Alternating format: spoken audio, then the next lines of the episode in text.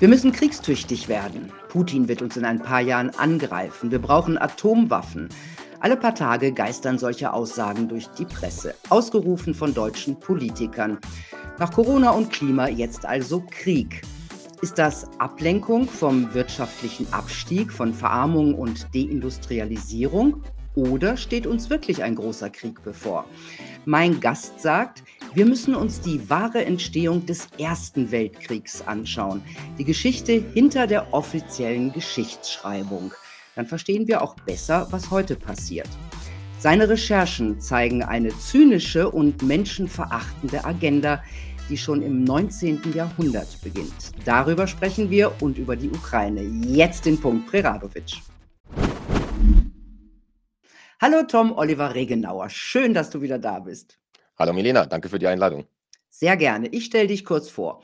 Du bist Journalist, Buchautor, Musikproduzent, Texter und Manager, warst schon als Betriebsleiter und Unternehmensberater in mehr als 20 Ländern unterwegs, betreibst ein eigenes Plattenlabel, hast auch schon mit vielen Künstlern wie Silo Green zusammengearbeitet und als Autor schreibst du regelmäßig für deinen Blog, für Manova, früher Rubicon und andere kritische Publikationen. Dein neues Buch heißt Truman Show Texte zu Zeitenwende, Technokratie und Korporatismus 2.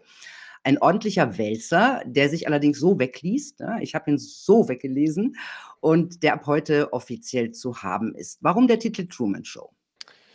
Ich denke, der beschreibt ganz gut die Realität, in der wir uns befinden. Äh, es ist nämlich doch sehr viel kuratierte Realität. Ja. Also wir merken ja an der Berichterstattung und dem, was dann nach äh, Tagen und Wochen herauströpfelt an Realität und Fakten zu den Umständen, siehe Geheimtreffen, äh, siehe Ukraine äh, etc., dass da wenig äh, real ist von dem, was uns umgibt. Deswegen Truman Show in Bezug auf den gleichnamigen Film mit Jim Carrey, schon sehr alt, aber immer noch sehr sehenswert und bezeichnend.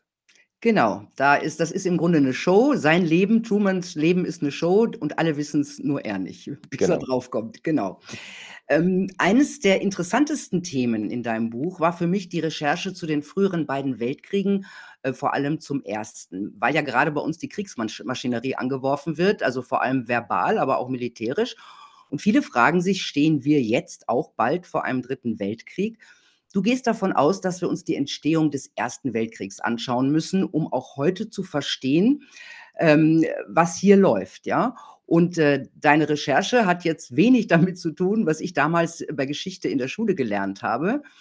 Ähm, aber klingt sehr schlüssig und du belegst es ja auch immer ganz gut.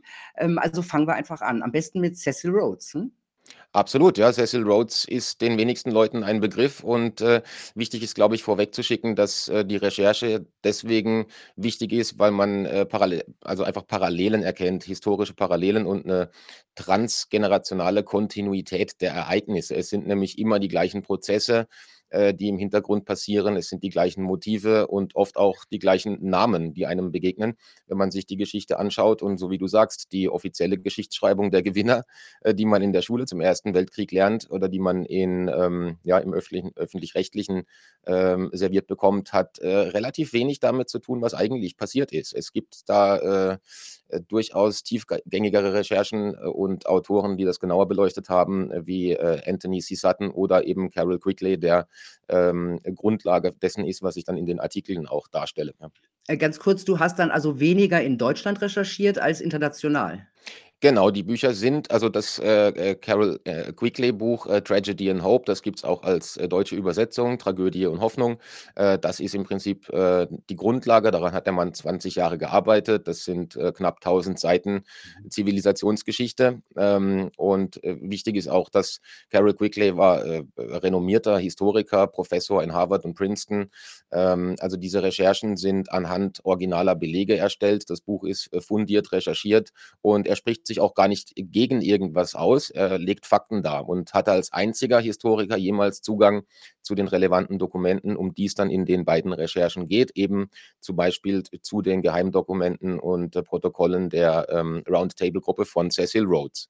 Genau, dann fangen wir doch damit mal an, weil die Geschichte von Cecil Rhodes führt ja im Grunde zum Ersten Weltkrieg. Genau, im Prinzip, äh, Cecil Rhodes als Person, ähm, ist für sehr viel verantwortlich, was uns heute umgibt, ja. Ähm, er hatte als 1. die Vision eines supranationalen Konstrukts und einer, sagen wir, Weltmacht, die nicht durch Kriege und, äh, ja, die alten Methoden entsteht. Äh, früher war es ja so, dass das Empire, das britische Empire, ähm, ja, primär durch Kriege und Interventionen, durch, äh, ja, Unterjochung anderer Länder, äh, die, äh, Weltdominanz erreicht hat und, äh, ab 1600 durch die, äh, britische Ostindien-Kompanie in der ganzen Welt präsent war und eben das Imperium, in dem die Sonne und nie untergeht, ähm, äh, schaffen konnte. Also, ähm, das basierte aber auf Krieg, auf Krieg und, Militär äh, Gewalt. Und äh, Cecil Rhodes hatte die äh, Vision, dass äh, speziell im Kontext des amerikanischen Bürgerkrieges und der Lossagung vom Empire, des, äh, der 13 Kolonien der Genau, amerikanischen. Rhodes war Brite. Genau, Rhodes war Brite, Mhm.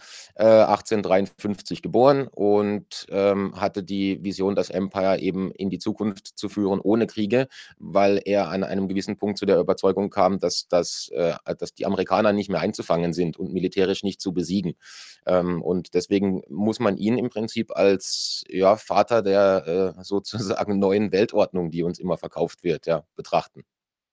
Ja, aber erzähl mal 'n bisschen. Was hat Cecil Rhodes, äh, so angestellt und, äh, wie wie war diese Geschichte? Das ist ja ganz spannend, auch mit Alfred Milner zusammen, der ja auch 'n hohes Tier war in England.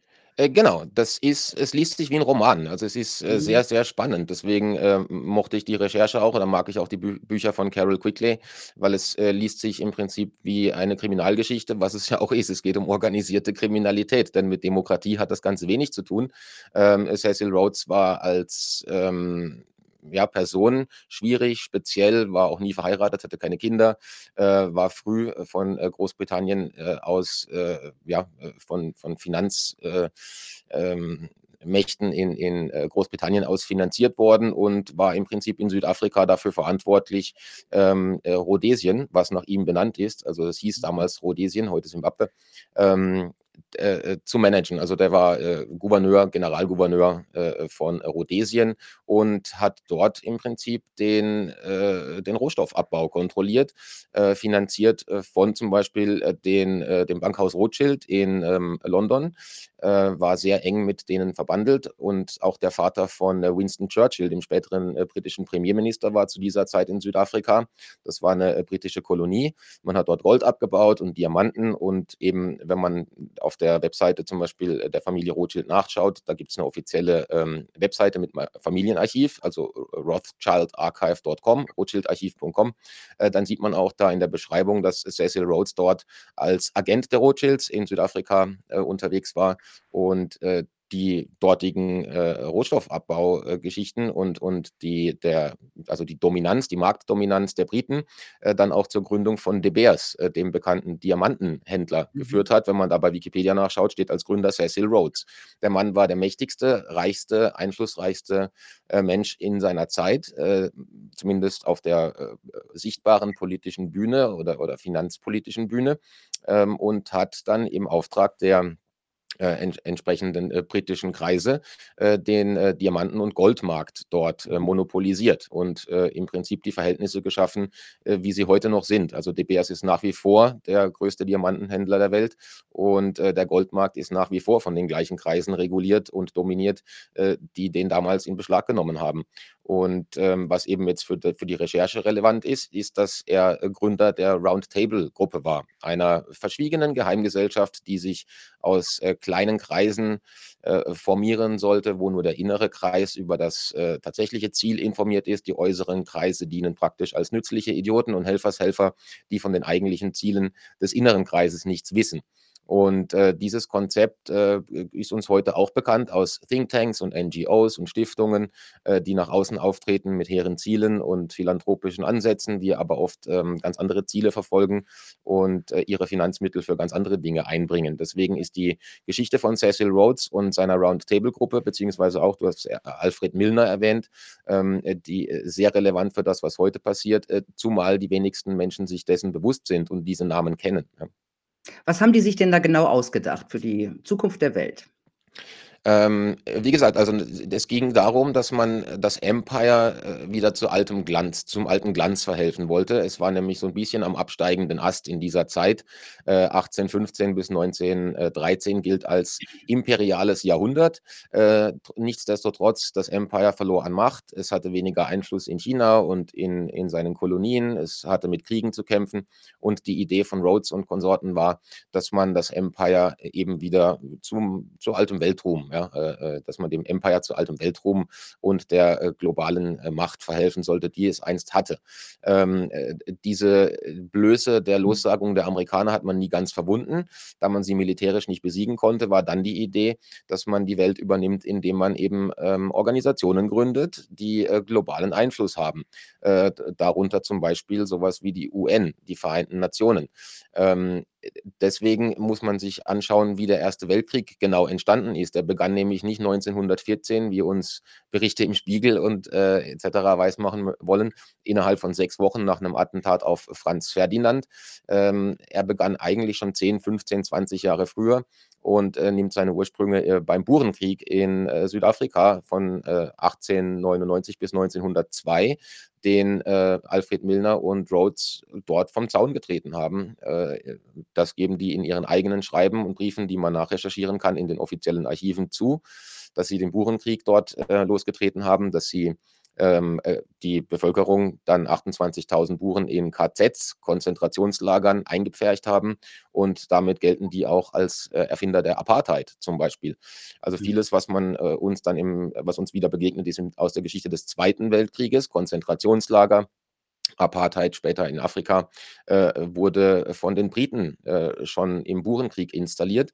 Und dieses Round-Table-Konzept, das äh, entstand erst als Society of the Elect. Das war ein kleiner Kreis von fünf Personen, die sich das ausgedacht haben. Äh, Cecil Rhodes, Alfred Milner und äh, William T. Mhm. Stead zum Beispiel, äh, bekanntester Publizist seiner Zeit.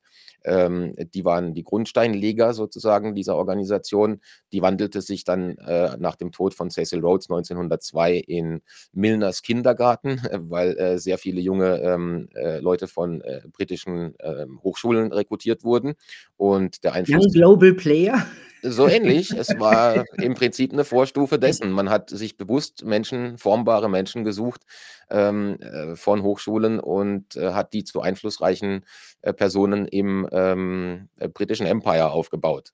Und ähm, im Prinzip ab 1904 äh, ging über die ganzen zehn Jahre bis 1914 der Erste Weltkrieg offiziell begann, ähm, ging eine Medienmaschine los, die äh, permanent versucht hat, die Deutschen ähm, äh, praktisch für alles verantwortlich zu machen. Ne? Warum war, war die sahen ja die, die Deutschen als die größte Bedrohung für ihr Imperium? Warum genau. eigentlich? Man hat gesehen, dass die Deutschen äh, wirtschaftlich, militärisch sich im Aufschwung befinden, dass das Land im Prinzip äh, stärker reüssiert als, als Großbritannien, erfolgreicher ist und dass man in absehbarer Zeit militärisch und wirtschaftlich hinten anstehen wird, ähm, vor allem in Anbetracht der Tatsache, dass äh, Deutschland eventuell einen freundschaftlichen Pakt mit Russland schließen könnte und damit Kontinentaleuropa ähm, verloren ist ja, für das Empire. Man, man könnte Wie heute. Die, genau, man könnte diese äh, Macht nicht besiegen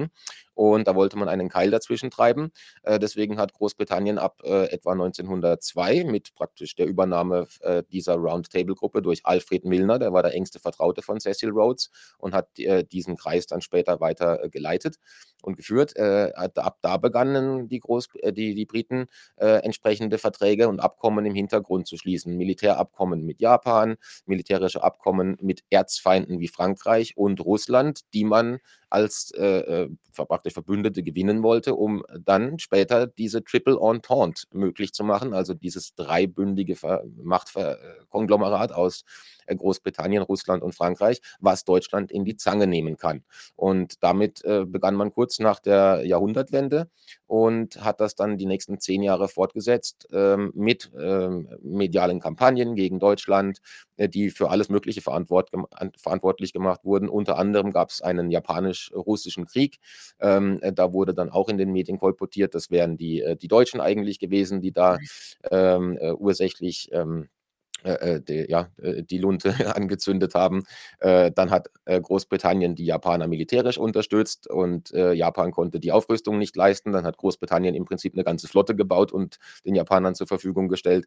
Also, die Briten haben alles getan zwischen 1902 oder 4 bis 1914, um die Welt gegen Deutschland aufzubringen und entsprechende Bündnisse im Hintergrund zu schließen, damit Deutschland relativ isoliert dasteht, sollte es irgendwann zu 'nem Krieg in Europa kommen. Mhm. Und die ja? Und die Deutschen haben's nicht gemerkt? Äh, na ja, also nicht, äh, vordergründig zumindest, ja. Also, es gab sicherlich, äh, Diplomaten beziehungsweise Leute, die da, äh, ja, sich gewahr waren, was da passiert, aber im Grunde konnte man ja auch wenig ausrichten, ne? Es ist vieles davon, äh, passierte komplett im Geheimen. Das, äh, britische Parlament selbst zum Beispiel hat erst 1911 überhaupt, äh, äh, Einblicke bekommen in die Dokumente von, äh, Alfred Milner zwischen 1902 oder 3, 4, äh, bis 1911 und, äh, wurde erst 1911 dann out äh, wirklich offiziell informiert darüber, welche Geheimverträge, militärische Bündnisverträge in der Zeit geschlossen wurden mit anderen Ländern. Also, demokratisch ist das nicht gelaufen. Das war eine kleine Gruppe, die im Hintergrund daran gearbeitet hat, ähm, geostrategische Machtverhältnisse zu zementieren.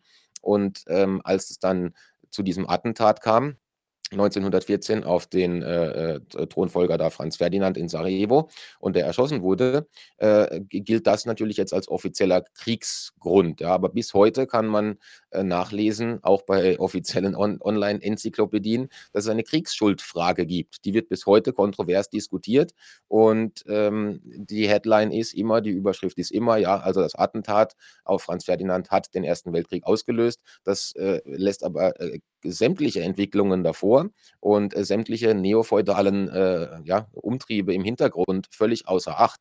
Äh, zumal die Parallele auch zu heute ist, dass der, ähm, osteuropäische Raum, destabilisiert wurde. Also, es war, äh, permanent, äh, ein Aufruhr, Tumult, äh, in einzelnen Ländern in Osteuropa, ähm, der dann am Ende, so wie in Serbien, äh, dafür gesorgt hat, dass, äh, solche Gruppen wie, äh, die diese Auftragsmörder, die Franz Ferdinand umgebracht haben, einer sogenannten „Schwarzen Hand“ hieß die Mhm. Organisation, dass die überhaupt entstehen konnten, weil das waren Milizverbände und Auftragsmörder, äh, die im Chaos des jeweiligen lokalen, äh, Wirrwarrs, äh, versucht haben, äh, dort einen einen Regierungswechsel herbeizuführen, also im Prinzip Oppositionskriege, ja.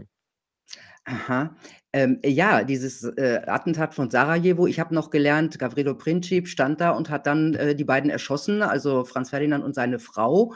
Ähm, aber so einfach war's da auch nicht, ne? Ne, das waren, äh, 6 Attentäter, die standen, äh, bereit. Ähm, das waren insgesamt 6 Personen, die standen da bereit an der, äh, zuvor bekannt gegebenen Strecke von äh, äh, von diesem Staatsbesuch. Ähm, als der vorbeifuhr und es, äh, ja, im Prinzip möglich war, ihn dann, äh, zu töten, hat man 'ne Bombe i im Auto oder in den Wagen es war ja kein Auto äh, in in die Kutsche oder in den Wagen geworfen. Die ist aber dummerweise wieder rausgefallen und hat ist vor dem Wagen explodiert. Danach ist Franz Ferdinand mit seiner Frau dort in die, äh, Bibliothek geflüchtet, ähm, hat sich dort versteckt und abgewartet, bis der Tumult draußen sich etwas legt. Äh, und als er dann später ins, äh, Krankenhaus im Prinzip wollte, um die Verletzten seines Trosses zu besuchen, ja, und zu schauen, wie's denen geht, ist er dann mit dem Wagen aufgebrochen und der ist, äh, komischerweise in die falsche Richtung abgebogen. Und als er dann angewiesen hat, dass man die richtige Strecke nimmt, äh, äh, kam man genau mit dem Wagen vor diesem Herrn Princip zu stehen, äh, der ihn dann erschossen hat. Also, da sind auch sehr viele Zufälle an einem Tag passiert, äh, weil im Prinzip ist er dem Attentat entkommen, ja. Mhm. Ähm, aber kann man auch sagen, dass zum Beispiel Milner und Co. in ihrer Anti-Deutschland-Strategie hinter diesem Attentat stehen? Äh, gibt's dafür Beweise? Also, es gibt keine direkten Beweise dafür, dass die Schwarze Hand als Organisation aus Großbritannien finanziert wurde.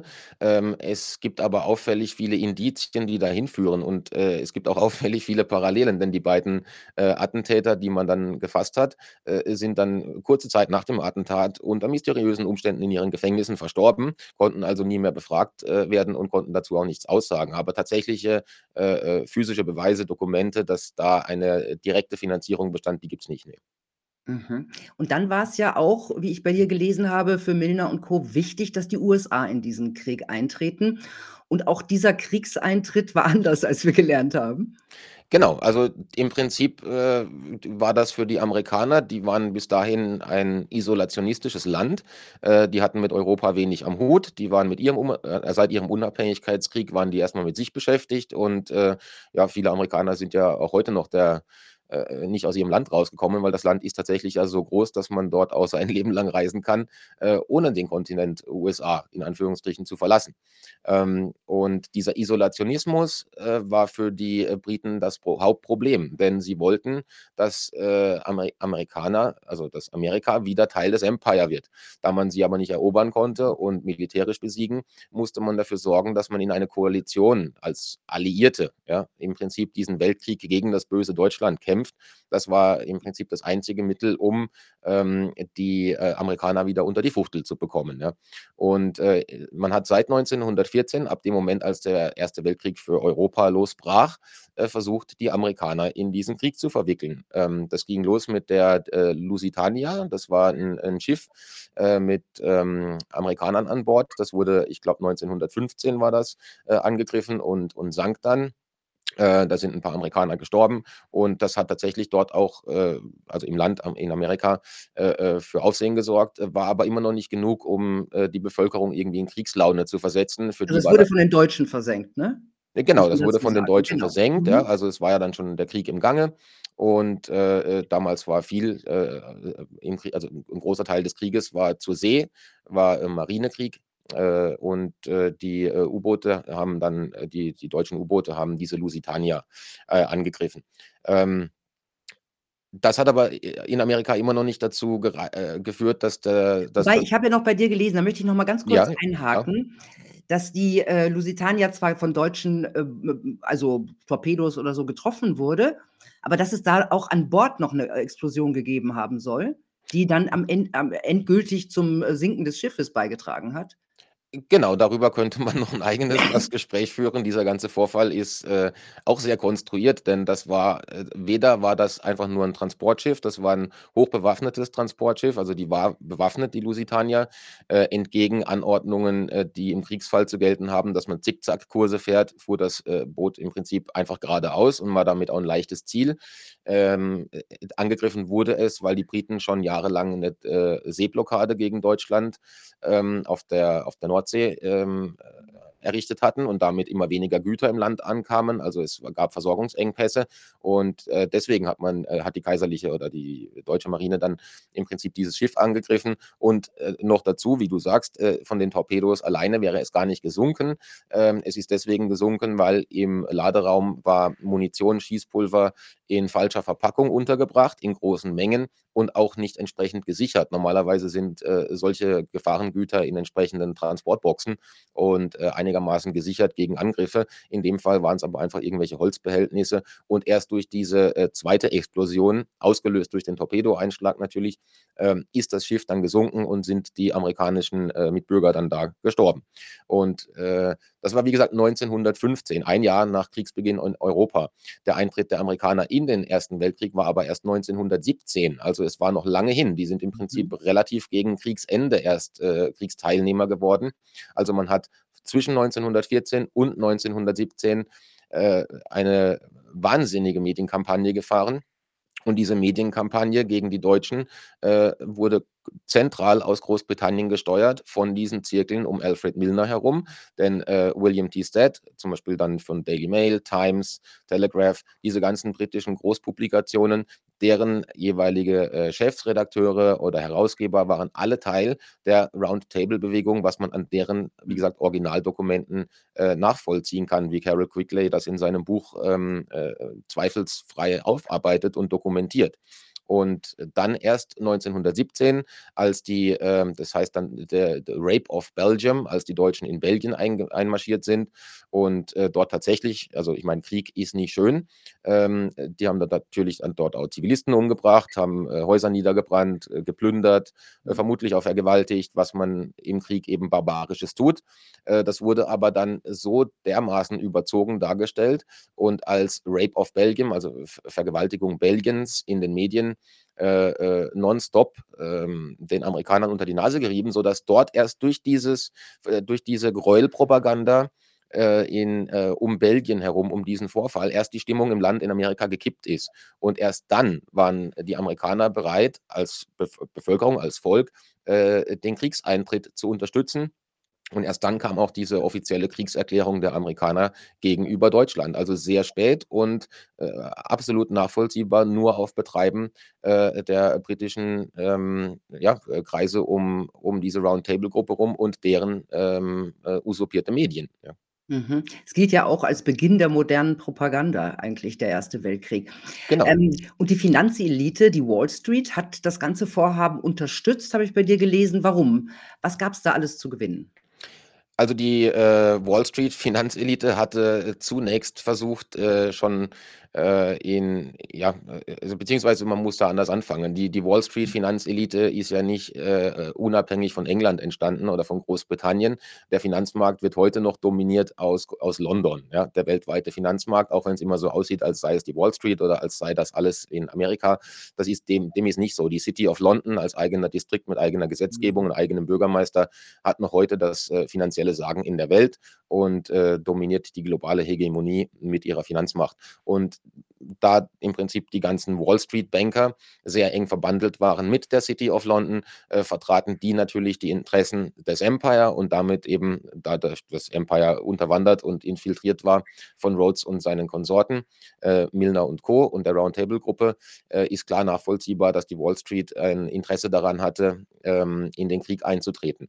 Vorbereitend eben äh, hatte die ähm, Finanzelite auch gut getimt, genau 1913 die Federal Reserve gegründet, also die Zentralbank in Amerika, die von Privatbanken ähm, gestellte, ja, äh, sieht sehr offiziell aus und staatlich, ist aber eigentlich eine Privatbank, die Federal Reserve und auch die Einkommenssteuer gab es bis dahin nicht. Die Income Tax wurde auch 1913 erst verabschiedet, also ein Jahr vor Kriegsbeginn.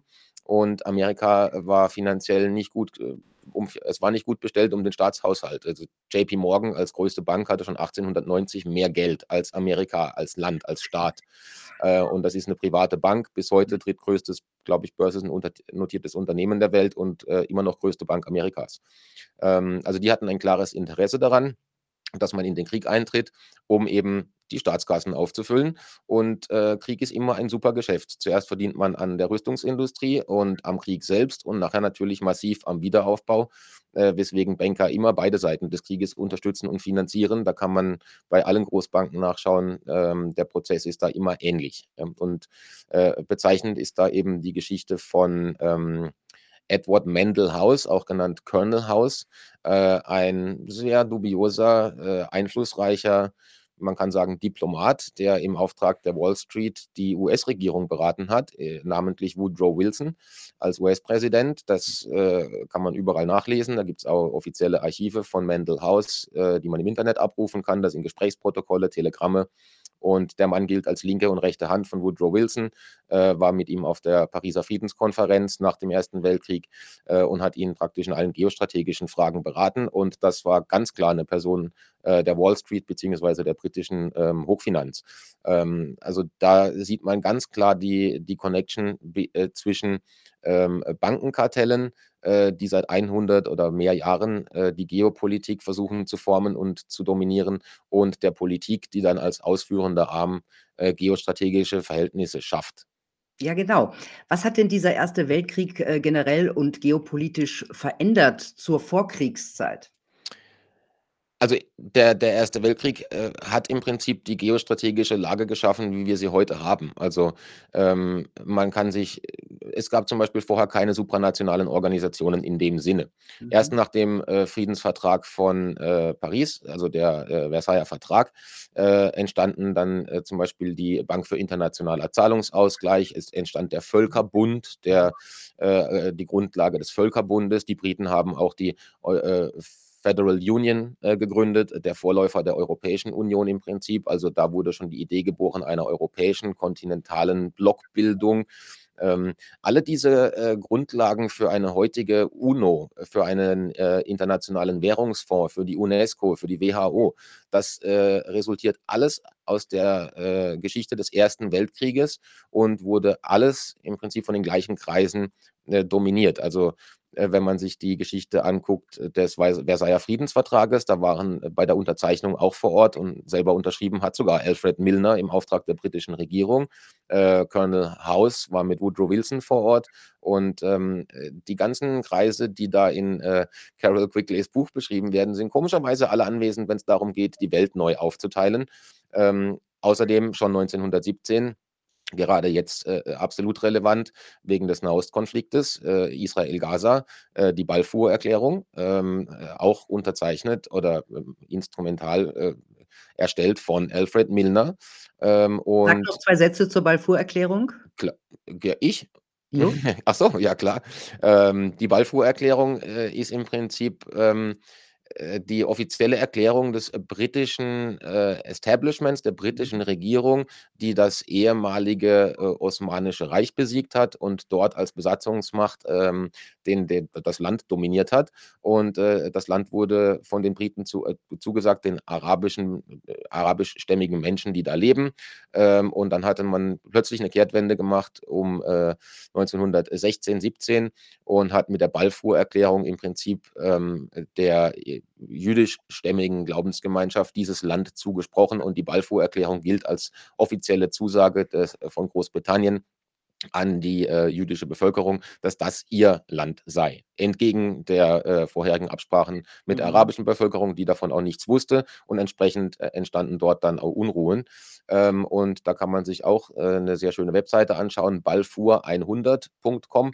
Äh, da ist die ähm, Zeittafel äh, genau dargestellt, wie das entstand und zumindest oberflächlich auch die, die, die Hintergründe und Entstehungsgeschichte dieser Erklärung. benannt ist sie nach einem damaligen englischen Minister äh, Arthur James Balfour, glaube ich, hieß der.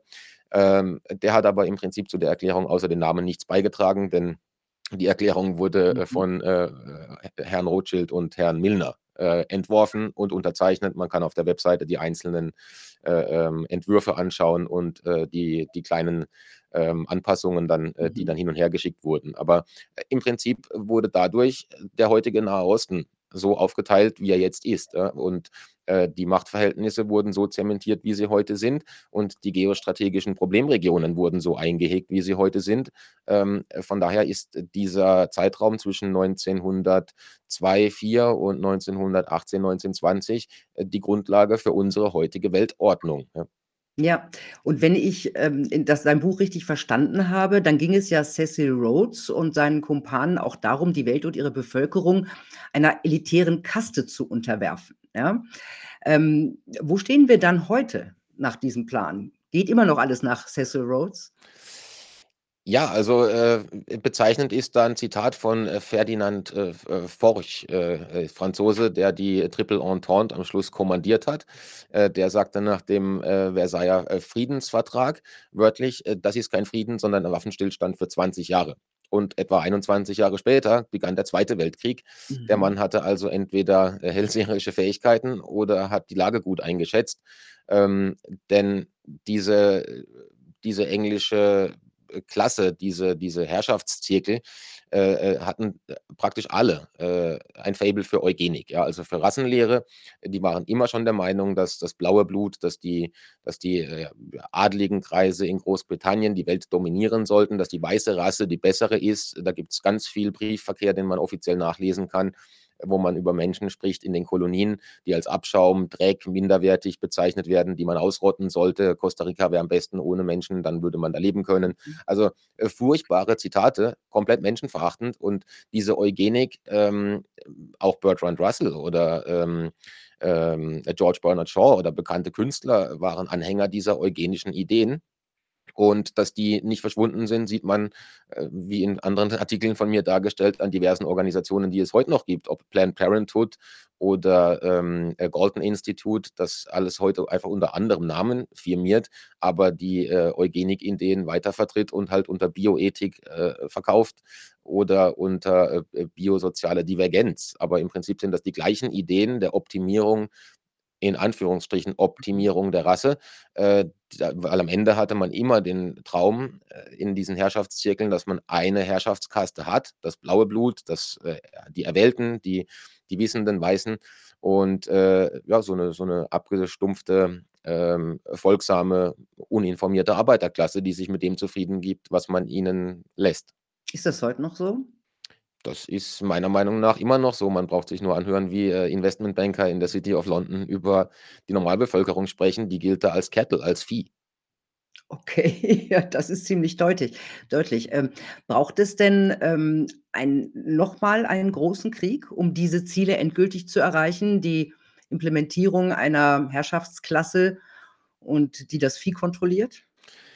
Ja, also, äh, so unschön das klingen mag, aber, äh, meine Indizien und meine, äh, Belege oder Schlussfolgerungen aus der Recherche, äh, sagen eigentlich, dass es noch einen 3., äh, großen Kataklysmus braucht, ja, also so 'nen Krieg. Äh, am Ende man will ja momentan Zentralbankwährungen einführen, äh, man will eine elektronische ID einführen, die totale Überwachung, die Zensur greift, äh, Raum. Also, es sind dermaßen inhumane Verhältnisse geplant, ähm, und so viele Paradigmenwechsel, die gegen das Naturell des normalerweise friedliebenden, harmonischen, äh, Homo sapiens, äh, verstoßen, ja? Also, es käme niemand auf die Idee, normalerweise, äh, seinen Nachbar oder die Familie nebenan auszurotten, nur weil der Baum über den Zaun hängt. Also, wir sind im Grunde ein äh, eine Spezies, die für sich in Ruhe friedlich leben will, Kinder großziehen und 'n ruhiges Leben haben, sodass es uns gut geht. Niemand käme auf, äh, die Ideen, Kriege loszutreten, äh, gäbe es nicht da entsprechende Manipulationstechniken, Social Engineering und, ähm, Machtwillen, äh, kleiner, mächtiger, einflussreicher Kreise. Und was wir seit Corona sehen, ist die größte Umverteilung von Reichtum, äh, der Geschichte von unten nach oben. Äh, nicht umsonst wird so viel Geld gedruckt, nicht umsonst haben wir so 'ne, äh, äh, Inflation, die wird noch zunehmen. Und dann muss man, äh, historisch leider feststellen, dass an gewissen Wendepunkten der Geschichte nur noch Krieg die Herrscha äh, die Herrschaft retten kann vor dem, was denn da sonst kommt, nämlich, äh, dass das Volk aufwacht und merkt, äh, was da passiert. Also, dass es, Diebstahl ist, dass es Raub ist, dass es, ähm, äh, Unterdrückung ist. Und ich glaube, wir sind langsam an so 'nem Punkt, wo man konstatieren muss, äh, dass immer mehr Menschen bewusst wird, von was sie da regiert werden.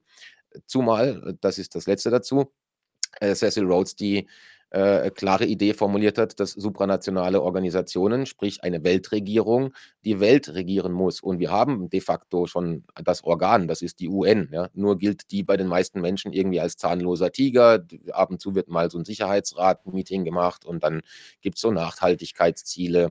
Ähm, das, äh, sieht aber nicht nach Regierung aus. Für die wenigsten Leute ist das vorstellbar, dass so 'ne UN, äh, tatsächlich mal 'ne weltweite Regierung wäre oder so was, die sich unter Regierung vorstellen. Weil für uns sieht Regierung halt nach irgendwas in 'nem Gebäude in, ähm, Berlin aus oder in in irgend 'nem Parlament, ja? In in Mhm. dieser Vorstellung darf man sich das aber nicht denken, äh, denn schon heute sind wir unter, äh, internationalen Verträgen. Wir haben's durch Corona gesehen, wenn die WHO, äh, Maßnahmen anordnet, äh, werden die weltweit, ähm, durchgesetzt. Wenn, äh, Nachhaltigkeitsziele der UN ausgerollt werden, hat jedes kleine Dorf irgend 'n Nachhaltigkeitsplan und baut andere Straßenlaternen auf, was auch immer. Also, äh, das ist ein Verordnungsstaat, ist ein gesichtsloses Imperium, aber um dem die entsprechende Macht zu geben, die diese Zirkel vor über 100 Jahren vorgesehen hatten, muss man eigentlich noch einen großen, ähm, Crash haben. Ja, das kann 'n Finanzcrash sein, das kann die Cyberpandemie sein. Ähm,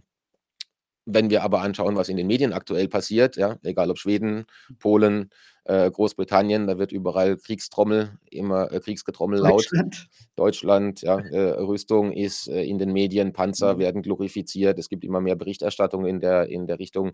Ähm, dann ist leider anzunehmen, dass die Wahrscheinlichkeit steigt, dass wir einem, äh, 3. Weltkrieg entgegensehen. Man weiß nicht, wie verheerend und groß und wie wie weit der sich ausweiten wird, aber, äh, die Wahrscheinlichkeit, ähm, auf Basis der historischen Tatsachen ist tatsächlich groß, ja. Mhm. Ähm, um diese Geschichte auch diese Geschichte von Cecil Rhodes, Milner und all diesen Leuten, diesen Round-Table-Leuten ins Heute zu bringen, ich glaube, da eignet sich ganz gut mal ein Blick auf die Ukraine. Also, auch schon vor diesem jetzigen Krieg, da schreibst du von einer feindlichen Übernahme der Ukraine. Kannst du das mal ausführen? Genau, de der Ukraine passiert im Prinzip das, was in den 70ern, äh, mit China passierte. Ähm, sie wird zu 'nem Testgelände, ähm, für internationale Organisationen und, äh, Machtvehikel. Also, schon heute, äh, ich weiß nicht mehr genau die Prozentzahl, aber 'n 'n großen Prozentsatz des, ähm, ähm, äh, be bebaubaren Landes, also des bestellbaren Ackerlandes, Mhm. äh, ist mittlerweile in Besitz von BlackRock. Ähm, die gesamte Technologie im Land wird gemanagt von Apple, Microsoft, äh, Amazon und, äh, die Regierung macht im Prinzip nichts mehr anderes als Krieg führen, ja? Äh, was man dort im Prinzip sieht, ist die 4. industrielle Revolution, äh, wie sie später für den Rollout in Europa gedacht ist. Also, man testet dort zum Beispiel eine Dia-App, das ist 'ne Smartphone-App, über die die heißt mit Untertitel „State in a Smartphone“, ne, also, äh, Start im im Mobiltelefon oder im im Smartphone, über die man sein gesamtes Leben abwickeln muss. Also, da ist, ähm ich glaube, mittlerweile dürfte es mehr sein, aber sie hatte zwischen 70 und 100 Funktionen, als ich den Artikel geschrieben habe. Ähm, und, äh, egal, ob man, äh, Steuern einreichen will, ob man 'nen Führerschein vorzeigt, ähm, äh, ob man 'n Termin bei der Gemeinde braucht, was auch immer man tut und wo man mit dem Staat interagiert, es geht nur noch über diese App. Und wenn man diese App aufm Smartphone hat, äh, muss man sich biometrisch bei dieser App, äh, äh, identifizieren, ähm, also, Gesichtserkennung oder, Fingerabdruckscan, äh, um auch Drittanbieter-Apps freizuschalten. Das heißt, wenn ich, äh, Spotify, äh, aufmachen will und Musik hören, muss ich mich vorher erst bei meinem Smartphone identifizieren und der Staat kann natürlich über diese Funktion, die vorgeschaltet ist, einer Drittanbieter-App, dann auch sagen: „In Zukunft ist die, ähm, Rumble-Video-App auf deinem Smartphone in unserem Land nicht mehr erlaubt.“ Das heißt, wenn, äh, du dich dann bei der State in a Smartphone-App, äh, identifizierst, wird, äh, sie dir sagen, dass du Rumble nicht mehr verwenden kannst, ja? Und dann geht die App einfach nicht mehr auf.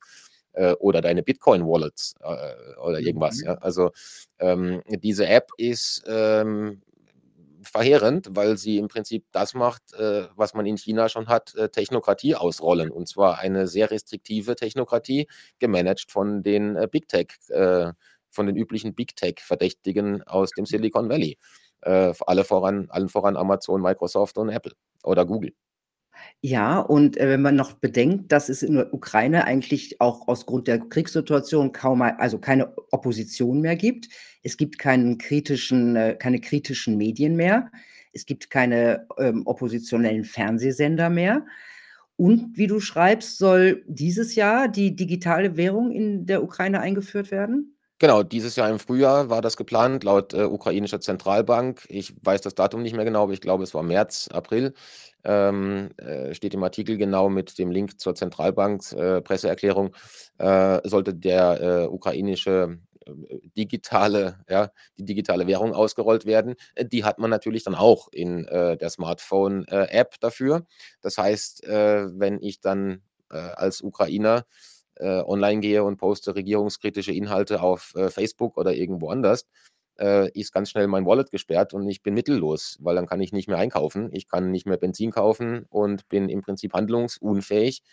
Ähm, der Staat hat dann über das Smartphone die volle Kontrolle über das Leben des Bürgers. Und, äh, praktisch jetzt schon ist in der Ukraine das Leben ohne diese App kaum noch, äh, zu verwalten. Als als normaler Mensch, der dort lebt, äh, ohne diese App ist man im Prinzip aufgeschmissen, ja? Und die App, äh, ist jetzt nicht nur 'n lokales Produkt, sie wird von, äh, diversen Organisationen wie, ähm, National Endowment for Democracy, NED, äh, großer, äh, ja, US angeblich Think-Tank, NGO von der CIA, ähm, äh, die machen schon Panel-Diskussionen in Washington und stellen da die App vor als ganz tolles Produkt und, äh, ganz bequem, äh, Bequem, genau. äh, fantastisch, so viele Funktionen in einer Applikation. Man muss nie mehr zum Amt, ja, und der persönliche Kontakt zum Staat fällt praktisch völlig weg. Ähm, das wird schon diskutiert und, äh, es ist relativ offensichtlich, dass das 'n Testgelände ist, äh, für das, was man später in Europa und anderen Ländern ausrollen will. Estland zum Beispiel implementiert diese App auch schon, also, äh, kopiert im Prinzip das Produkt und, äh, man darf davon ausgehen, dass das in der Zukunft dann auch, äh, in anderen Ländern kommt, ja, als eben sehr bequemes, äh, Management von Zahlungen, Führerschein, Ausweisdokumenten, Energierechnungen, Steuererklärungen. Und Dann viele weiß der ja. Staat alles. Und viele werden das begrüßen, weil sie sagen: „Ja, ist doch super, äh, ich brauche nix mehr zu tun. Also, diese Bequemlichkeit, das sieht man ja in allen Sparten, ist so dermaßen auf dem Vormarsch. Da muss ich ja nur das Auto angucken, was da das soll Mhm. jetzt auch demnächst selber fahren, ja. Mich nervt ja schon dieses Piep, Piep, Piep, wenn ich rückwärts fahren soll. Ähm, aber man kann davon ausgehen, dass sehr, sehr viele mitmachen werden. Jetzt frage ich mich natürlich, ist diese Entwicklung generell noch aufzuhalten? Was glaubst du? Ich denke, ähm, im Großen und Ganzen schon. Ja, also, ich glaube, dass, äh, es nicht nur eine der spannendsten, wahrscheinlich auch, äh, schlimmsten Zeiten ist, die die, äh, Zivilisation je erlebt hat, äh, mit all dem, was um uns rum passiert. Ich glaube, es ist auch eine der größten Chancen, die die globale, äh, Spezies Mensch je hatte. Denn, äh, es waren sich, glaube ich, noch nie gleichzeitig so viele Menschen dessen bewusst, was, äh, passiert. Ähm, noch niemals hatten wir so viel Zugang zu Informationen zur gleichen Zeit. Noch niemals war es so, dass gleich viele Menschen global gesehen die Chance hatten, das zu erkennen, was da passiert.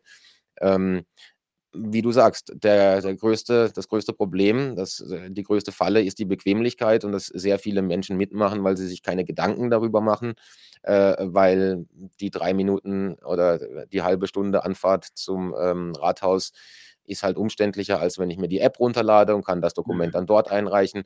Man muss sich dann aber mal eben anschauen, was passiert in der Ukraine mit den Daten. Ähm, die sind im Prinzip die kompletten Regierungsdaten, also die äh, egal was für persönliche Daten von dir als Bürger dort gespeichert sind, äh, die sind alle auf Servern bei Amazon und Google. Das heißt, Google weiß alles und verwaltet im Prinzip deine kompletten persönlichen Daten, ähm, kann damit natürlich auch arbeiten. Daten sind das Gold unserer Zeit. Und, ähm, die der einzige Weg, sich dem noch zu entziehen, ist, äh, nicht mitzumachen. Also, äh, wo es geht, nein zu sagen natürlich, äh, soweit, äh, äh, es geht. Äh, Fortschritt heißt hier zum Beispiel so was mit, äh, Nokia irgendwie 8210, ja, also kein Smartphone, sondern 'n Dumbphone, ähm, wo man einfach so Apps nicht hat. Ähm, sich dem entziehen und, ähm, vor allem dieses Kriegsgetrommel nicht unterstützen, denn, ähm, am Ende ist Krieg, äh, für die Leute, die da, ja, beteiligt sind, das Schlimmste, was passieren kann und er dient immer nur der herrschenden Kaste.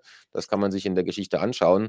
Zudem wird, äh, so 'n 3. Krieg, wenn er, äh, kommen sollte, das zementieren, was wir schon haben, nämlich 'ne so 'nen internationalen Korporatismus aus gesichtslosen Imperien wie UNO, WHO, die dann über Smartphone-Apps uns sagen, Mhm. was zu tun ist und die uns auch automatisiert dann das Autofahren untersagen, die Supermarkttür zulassen oder den Computerzugang sperren, äh, weil wir andere Meinungen vertreten als die offiziell gutierte Hoheitsmeinung. Mhm. Also, ähm, es wird schwierig, aber, äh, es hat noch kein Imperium ewig gehalten, ja.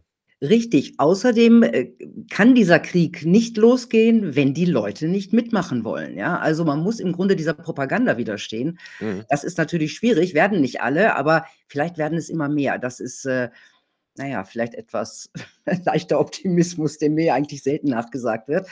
Ähm, ganz zum Schluss, ich habe dein Buch elektronisch gelesen und du hast du deine Ausführungen immer wieder mit Quellen belegt, die man also aufrufen konnte. Wie ist das beim gebundenen Buch?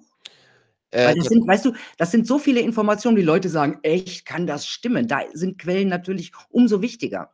Genau, also, äh, man kann das Buch natürlich, äh, elektronisch lesen, dann sind all die Quellen, äh, verlinkt. Man Mhm. kann also einfach draufklicken und kriegt dann jeweils das Originaldokument. Ich habe mir da auch große Mühe gegeben, keine YouTube-Videos oder irgendwas zu verlinken, ja? Es sind in der Regel die Originalarchive, Dokumente, offiziellen, äh, Nachrichten, äh, Programme der Organisationen. Ähm, das ist alles, äh, offiziell nachvollziehbar und die meisten Berichte, die ich dort als Quelle heranziehe, sind auch dann aus den Mainstream-Medien, ja? Die haben ja bis, äh, vor wenigen Jahren tatsächlich auch hier und da noch sinnvoll berichtet, ja, und, äh, zumindest zwischen den Zeilen erklärt, was tatsächlich Sache ist, ja, und man kann sich das, äh, anschauen. Ja, Im Buch gebundenen? Ja. genau, im Buch selber war das, äh, nicht möglich. Das habe ich aber die letzten 2 Jahre schon so gemacht, weil es hat schon 510 Seiten. Hätte ich da noch Fußnoten für alles eingefügt, ähm, wäre es A noch dicker und teurer geworden. Das wollte ich vermeiden. B, ähm, sind teilweise die Links auf irgendwelche Archive auch so unansehnlich lang, dass man das auch in einer, weiß ich, äh, Schriftgröße 5 dann kaum noch abtippen kann und irgendwo in den Browser eingeben. Äh, es gibt aber das PDF, äh, kostenlos bei Archive und auf meiner Webseite herunterzuladen. Also, wer sich das Buch kauft, ähm, äh, bekommt auf meiner Webseite sowieso immer alle Texte, die ich schreibe, umsonst. Richtig. Die sind immer umsonst zugänglich. Äh, das Buch ist auch nicht damit ähm, ist da nicht nicht dazu geschrieben, dass ich damit Geld verdiene. Es ist dadurch es ist mir damit nur nur wichtig, dass es in physischer Form die, äh, Arbeit konserviert, sodass die, ähm, eventuelle Löschungen von Webseiten und, äh, das Or Orwellsche Memory Hole, äh, auch überlebt. Deswegen, äh, die Quellen sind im PDF, äh, das gibt's umsonst online, äh, kann man auf meiner Webseite finden oder bei Archive, da gibt's eine, äh, regenauer.press, äh, Seite bei archive.org, da gibt's das auch und dann kann man sich die Quellen anschauen. Im Buch sind alle, äh, ähm Links, die, äh, also alle Quellen, die Links sind, sind unterstrichen, dann kann man das auch nachvollziehen. Es sind Tausende. Ja, ja ich habe es gesehen. Vielen Dank, Tom. Hochinteressantes Gespräch, hochinteressante Geschichtsfakten, von denen die meisten, würde ich sagen, noch nicht so viel gehört haben. Ähm, toll, dass du da warst. Kann ich nur sagen, bis zum nächsten Mal. Danke dir, bis zum nächsten Mal. Tja, Leute, Geschichte ist immer die Geschichte der Sieger. Und deswegen macht es absolut Sinn, auch hier zu hinterfragen und zu recherchieren oder Leuten zuzuhören, die recherchiert haben. Weil niemals alles so ist, wie es scheint. Und in diesen Zeiten erst recht schon nicht. Ich wünsche euch eine gute Zeit. Bis bald.